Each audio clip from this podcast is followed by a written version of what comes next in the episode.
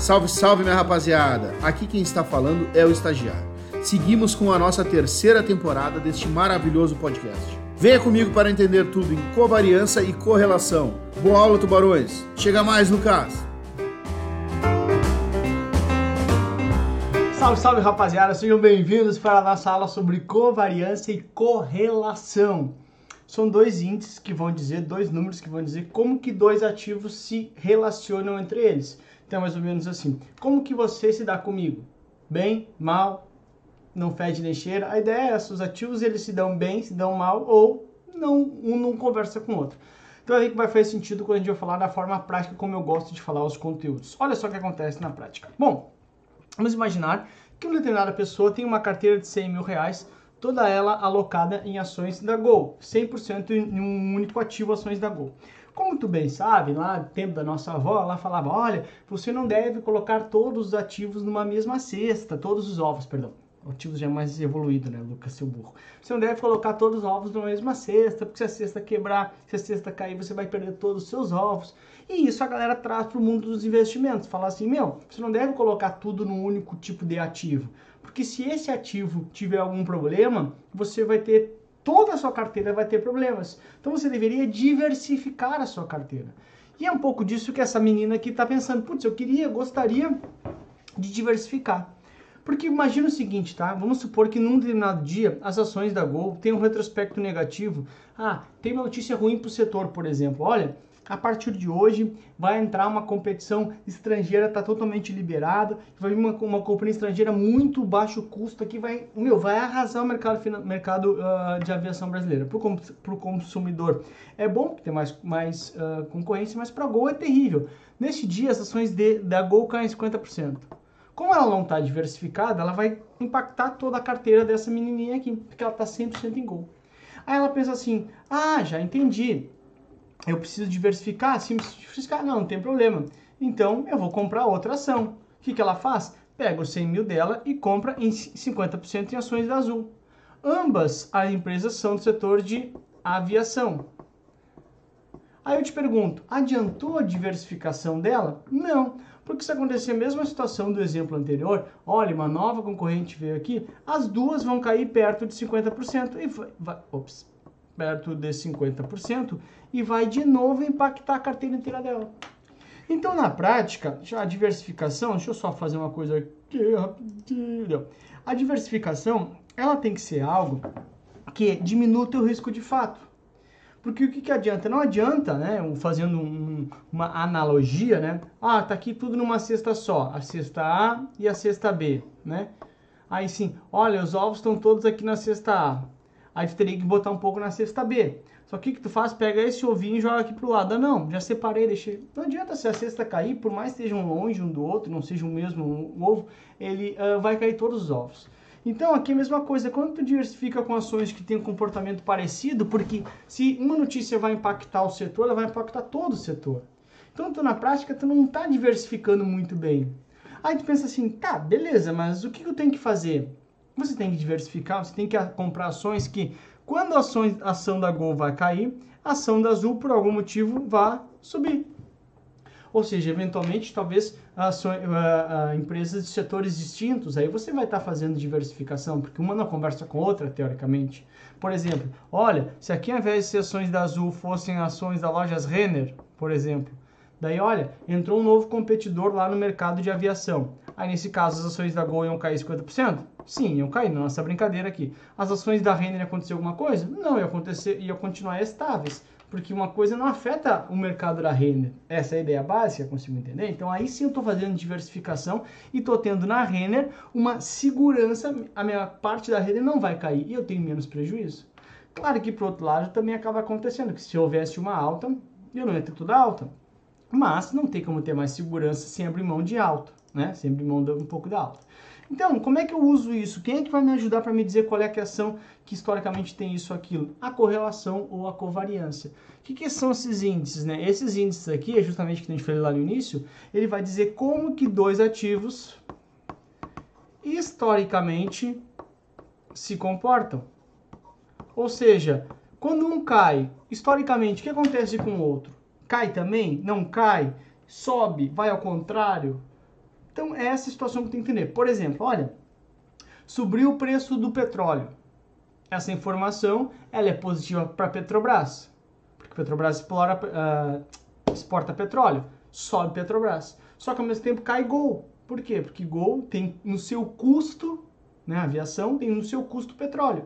Então, na prática, cai Gol e sobe Petrobras. Ou seja, eles se movimentam com essa informação em, em posições distintas. Então, esses ativos historicamente se comportam como? E aí, rapaziada, é que eu sempre digo para isso na sala de aula. Cara, tu vai ter três tipos de correlação ou covariância, ou seja, de relação entre dois ativos: negativa, zero ou positiva. E é só você pensar a seguinte situação: meu, tu tá num churrasco, tá? Chega alguém no churrasco e você gosta menos desse alguém, o que, que você faz? Você vai para outro lugar. Eu gosto menos de ti, ou seja, tu te movimenta em direções opostas. Ou seja, para os ativos, quando um sobe, o outro cai. Eu te falei, Petrobras e Gol, não que eles tenham correlação negativa, nesse, naquela notícia que eu dei, tá? Se for correlação positiva, alguém chega no churrasco e você tá lá, o que você vai fazer? Você vai grudar nessa pessoa, você gosta mais dele. Então, putz, eu gosto menos de alguém. Meu, ih, pro outro lado. Eu gosto mais de alguém, gosto demais, é positiva a minha relação contigo, eu ando junto contigo, onde tu for eu vou. Então, quando um sobe, o outro também sobe. Ou quando um cai, o outro também cai. Ou seja, movimentos para o mesmo lado. Como seria lá no início que eu falei para você, azul e a gol. É, azul e a gol, isso perfeito. E se for influência, e se for zero? Se for zero, ih, cara, nem fede nem cheira para mim. Não sei se esse termo tu conhece, mas é um zero para mim. Ou seja, se ele chegou, tu vai continuar lá, se ele vai embora, tu continua também. Ou seja, não influencia o comportamento do outro. São ações totalmente, ou ativos, ou pessoas, né? Que eu estou usando essa analogia, totalmente que um não tem relação com o outro, é zero. Essa é a ideia básica. Ah, vai ser, é certo vai acontecer isso no futuro? Não, isso é, são dados históricos. Né? Historicamente tem isso, então uma tendência que se tem. Então, se prepara para na tua prova aparecer esse tipo de gráfico aqui né? Que é justamente uma demonstração gráfica. Ai, Lucas, gráfico não. Meu, é só o que eu acabei de falar, é só tu pensar. Quando é menos um, tá? Um ativo A vai subir e o ativo B vai cair. Ou ao contrário. Ou seja, direções opostas, que está aqui, ó. Quando um sobe, o outro cai. Porque, de novo, se eu gosto menos de ti, tu chega aqui e eu saio para lá. Direções opostas. Se eu gosto mais de ti, quando um sobe, o outro sobe. Ou quando um cai, o outro cai. Ou seja, eu gosto mais, eu gosto de te ter uma relação positiva contigo. Tu vai e eu vou. E se for zero, um se explica pelo outro. Ou seja, ah, um, um subiu, tá, mas o outro não tem explicação pelo outro. Ou ao contrário, né? Ah, um caiu, o outro vai continuar tendo a vida dele normalmente. É como se fosse naquele exemplo que eu dei antes de Renner e Gol. Ah, Gol teve um novo competidor no mercado de aviação. Tá, mas isso não afeta a Renner. Não afeta a Ambev, sei lá. Essa é a ideia básica, teoricamente, ok? Então, correlação ou covariância negativa. Direções opostas. Ixi, gosto menos dele. Correlação ou covariância positiva. Os dois no mesmo sentido. Tem uma relação positiva contigo, eu vou contigo. Se for zero, um não se explica pelo outro. Ah, cagando andando pra ti, tá nem aí, nem se sabe essa expressão também, tá? E aqui, olha só, trago uma, na vida real dois ativos que têm uma correlação bastante negativa, que é dólar e o Ibovespa. Por quê? Porque olha só, quando o Ibovespa está barato, tá? Vem muito gringo e compra ações. Ao comprar ações, as ações sobem. Só que o que eles trazem lá de fora? Dólar. Então, ao enxurra, dar uma enxurrada de dólar aqui, o dólar cai. Ao contrário, a mesma coisa, né? Então, o que acontece? Olha só, vermelho é o dólar, olha o dólar. Quando o dólar está caindo, a bolsa está subindo. Quando a bolsa está descendo, o dólar está subindo. Ou seja, eles têm, olha que não é uma correlação perfeita, nenhum, não existe correlação perfeita, né? Mas eles têm uma ideia de, se tu olhar para cá, olha só, o dólar é, o dólar é o vermelho, tá? Então olha só, a bolsa subindo, o dólar caindo. Ou seja, tu está fazendo, se tu tivesse os dois ativos, tu faz um hedge, tu faz uma proteção, né? Porque, ah, minha aplicação em dólar está caindo, mas a bolsa está subindo. Então um está suportando o outro.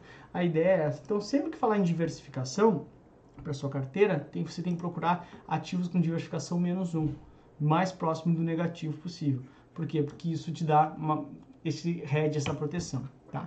Tenta parar, pausar e tentar fazer essa questão. E a questão é o seguinte, ó, ó, não me engana, que eu vou botar bilhete na tua agenda, te liga. Olha só, Seu cliente deseja diminuir o risco, diminuir o risco de sua carteira comprando mais ações. Nesse caso, você indicaria ações com correlação positiva, neutra ou negativa. Positivo é óbvio que não, porque os dois indo no mesmo sentido. Quando sobe, sobe, quando cai, os dois caem. Tá fora, só lembrar, positivo tem uma relação positiva com você. Neutra não é garantia de nada. Porque quando uma cai, a outra continua, a outra sobe, continua, não se explica ou sobe, não tem uma explicação de uma com outra.